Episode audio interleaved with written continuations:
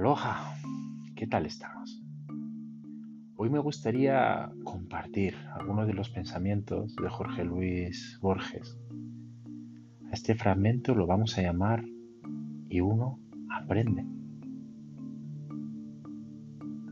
Después de un tiempo, uno aprende la sutil diferencia entre sostener una mano y encadenar el alma.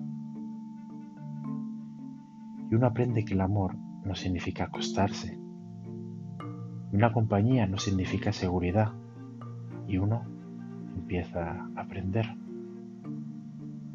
que los besos no son contratos y los regalos no son promesas. Y uno empieza a aceptar sus derrotas con la cabeza alta y los ojos abiertos. Y uno aprende a construir todos sus caminos en el hoy porque el terreno de mañana es demasiado inseguro para planes.